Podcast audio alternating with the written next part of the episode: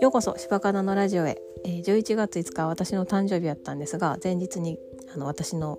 最も推しているキングプリンスの3人脱退、えー、退所報道があって、まあ、それで今日一日中ずっとツイッター見たり張り付いそれについて考えたりしながら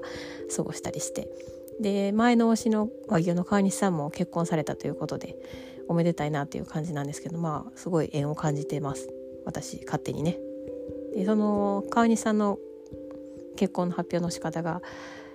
ダ・ヴィンチで連載されてる「一歩ずつ一歩ずつ」っていうコラムの中で発表されたっていうことでなんかいいなやっぱりこの人いいなって思いましたねおめでとうって感じです。でえっとやっぱりね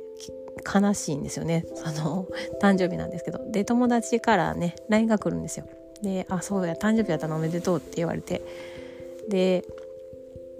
まあ、私が「おめでとうって言ってくれる人全員に今日はおめでとうって言われたなとは思います。友達も親も妹も夫も子供たちからも、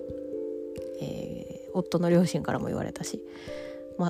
ほぼ全員に言われたなって思ってなんかこんな誕生日も久しぶりやなって思ったりしますなんかねわざわざ私今日誕生日やでっていう風に LINE は送らないから忘れ去られてる時もあるんですけど今日はあのなんかなんとなく LINE が来て、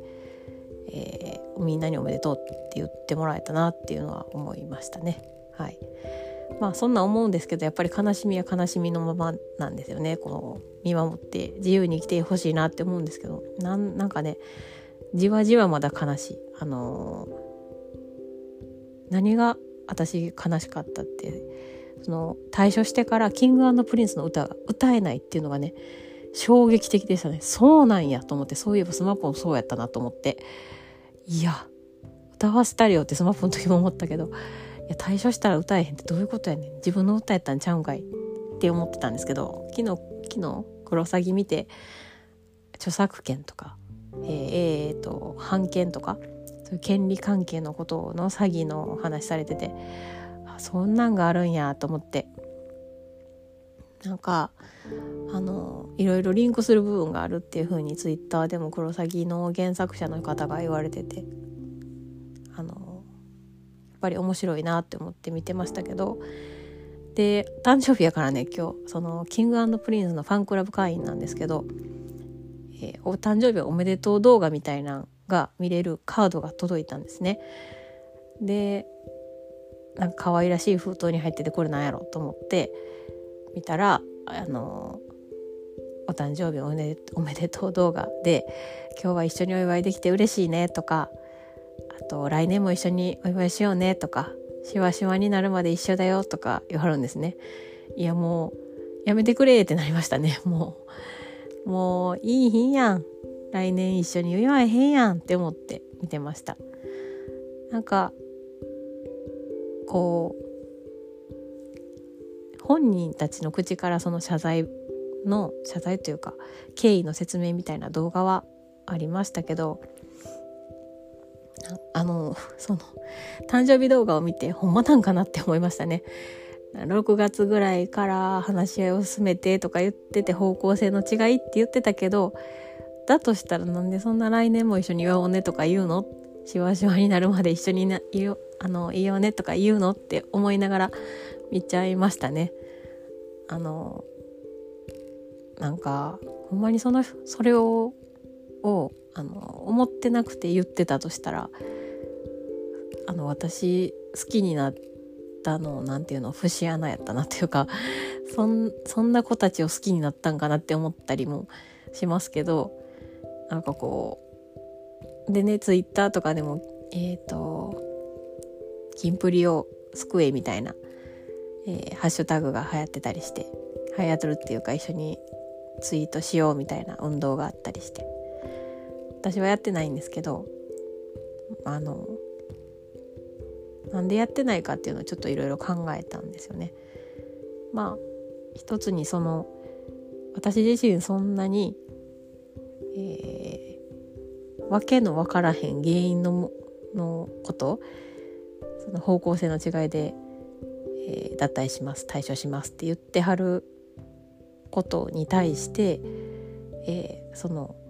ちゃんと発言の場を設けてくださいっていうのはもう設けてるやんって言われてしまうしいろいろねこう考えたんですけどその机だけじゃ何か意味抽象的すぎてできひんなと思ってあのツイートはしてないんです。はい、まあそういうふうに行動するっていうのはあのこんだけ応援してる人がいるよっていう風な数にはなると思うんですけどね。うん、でも私ももう一考えてツイートしようって思ってる方のアカウントじゃあ何にもつぶやいてないけどそのキンプリの方のオタクアカウントの方はもう反応のみのツイートを上げていますね。うん、その動画誕生日動画見て悲し泣いてるとか ほんまにあの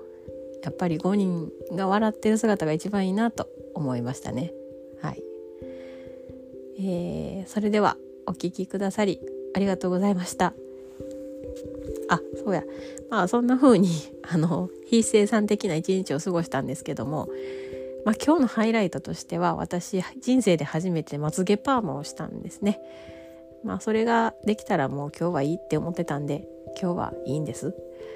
で眉毛パーマを前した時にそのまつげもやってるからっていう風にメニューにやったんでやってみたんですけどすんごいバッチリ上がっちゃってまつげが。すごい気にしてたんですね。あなんかあのふさふさで上がってるんじゃないしなんかひじきみたいな感じでパラパラパラみたいな感じで上がってるからあなんか変やな痛い人みたいって思いながら見てたんですけど娘にそんなに気にするほどじゃないでって言われたんであそうか私だけが気にしてる人と思ってあのまあ人生初めてやってみたこと増えたなって思ってます。まず眉毛パーマはねやっぱり満足いく感じでまた継続してやりたいなと思ってます。はい。それではお聴きくださりありがとうございました。また次回。